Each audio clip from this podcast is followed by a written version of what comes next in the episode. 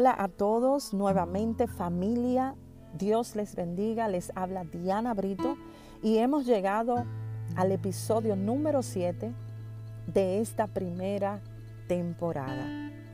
Y hoy quisiera hablarte un poco sobre lo que es un lugar de refugio. Cuando pensamos en un lugar de refugio, lo que nos llega a la mente siempre es un edificio o un lugar específico donde nosotros podemos habitar temporalmente. A place where we can hide out.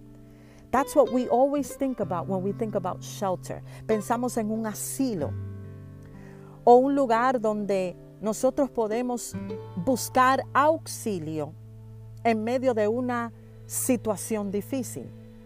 Pero nunca nos llega a la mente que ese lugar de refugio lo podemos encontrar en una persona.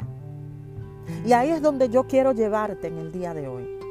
Si nosotros podemos observar más de cerca cada día nuestro entorno, o sea, lo que está sucediendo en el mundo, exteriormente hablando, podemos ver que fácilmente podemos caer en el sistema de la incredulidad. ¿Qué quiero decir con esto? Que estamos expuestos a diario en caer en la falta de creencia. Eso es un patrón que nosotros podemos caer si no confiamos en que hay alguien en el cual nosotros podemos confiar. Hoy quiero hablarte y presentarte un poco sobre esa persona que también es un lugar donde tú y yo podemos habitar y tocar un poco lo que dice el Salmo 46. Yo sé que es un salmo muy reconocido y también muy personal. Pero de la manera en que este salmo se usaba en la antigüedad, o sea, en tiempos pasados, era como un himno.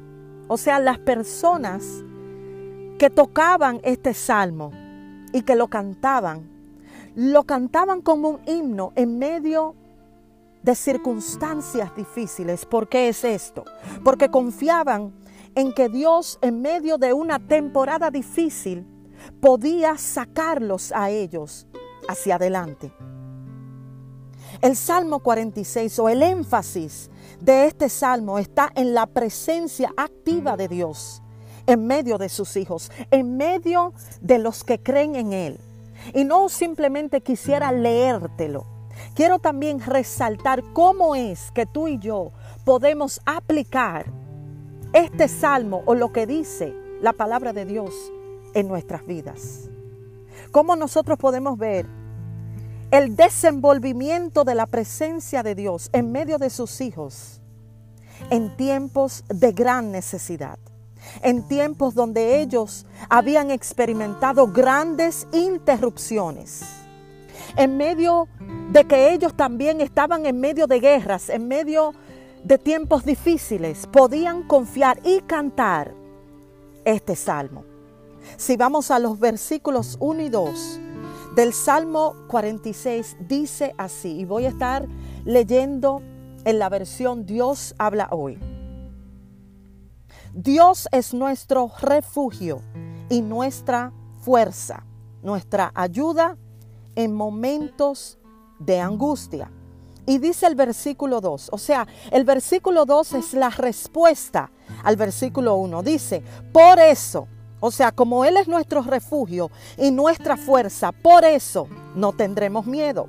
Aunque se deshaga la tierra, aunque se hundan los montes en el fondo del mar.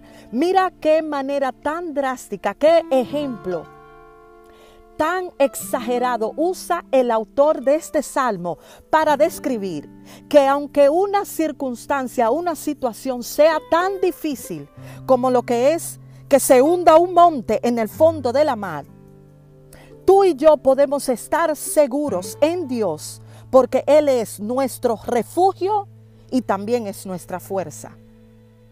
El salmo comienza describiendo a Dios como un lugar de refugio para tiempos de gran necesidad.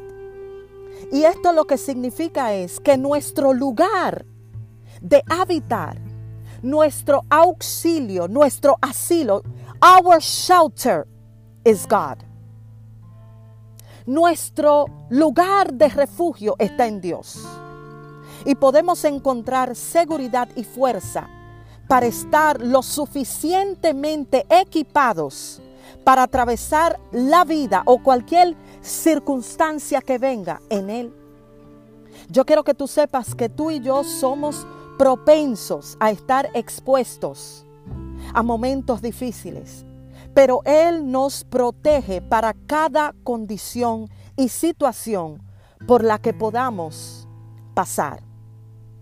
Es interesante porque este salmo dice que Él es nuestra ayuda en momentos de problemas, en momentos de grandes circunstancias. Lo que esto significa es que cuando te sientas acorralado, escucha esto, cuando te sientas que estás en una situación que no puedas salir, cuando no tienes la forma de buscar salida, de buscar respuesta, puedes arrojarte, puedes auxiliarte en el refugio de Dios. Puedes sentir que en Él estás seguro. Y el texto simplemente nos dice, no tengas miedo porque yo te tengo. No tengas miedo porque yo tengo todo bajo control. Pero yo quiero que tú entiendas claramente que esto solamente va a suceder si tú puedes creer en Él. O sea, yo sé que esto suena muy bonito. Yo sé que esto suena muy lindo, Diana, pero ¿cómo es que yo lo puedo hacer? ¿Cómo es que yo lo hago cuando estoy experimentando por un momento de grandes confusiones? Estoy pasando por un momento de pérdidas. Estoy ahora mismo, ahora mismo en un momento difícil en mi vida donde no encuentro las respuestas a mis necesidades. Hay circunstancias que son inevitables, que tú y yo vamos a tener que pasarlas, situaciones que vamos a tener que seguir hacia adelante, pero de la única manera que tú y yo vamos a poder sobrepasar o sobreponernos ante circunstancias difíciles es si tan solo podemos creer en Él. Tener la confianza suficiente que en Él podemos encontrar la respuesta.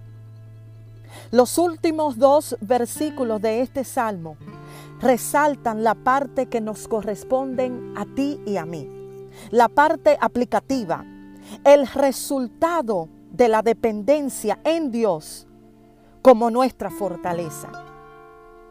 El Salmo 46, el versículo 10 dice así, Estad quietos y conoced que yo soy Dios.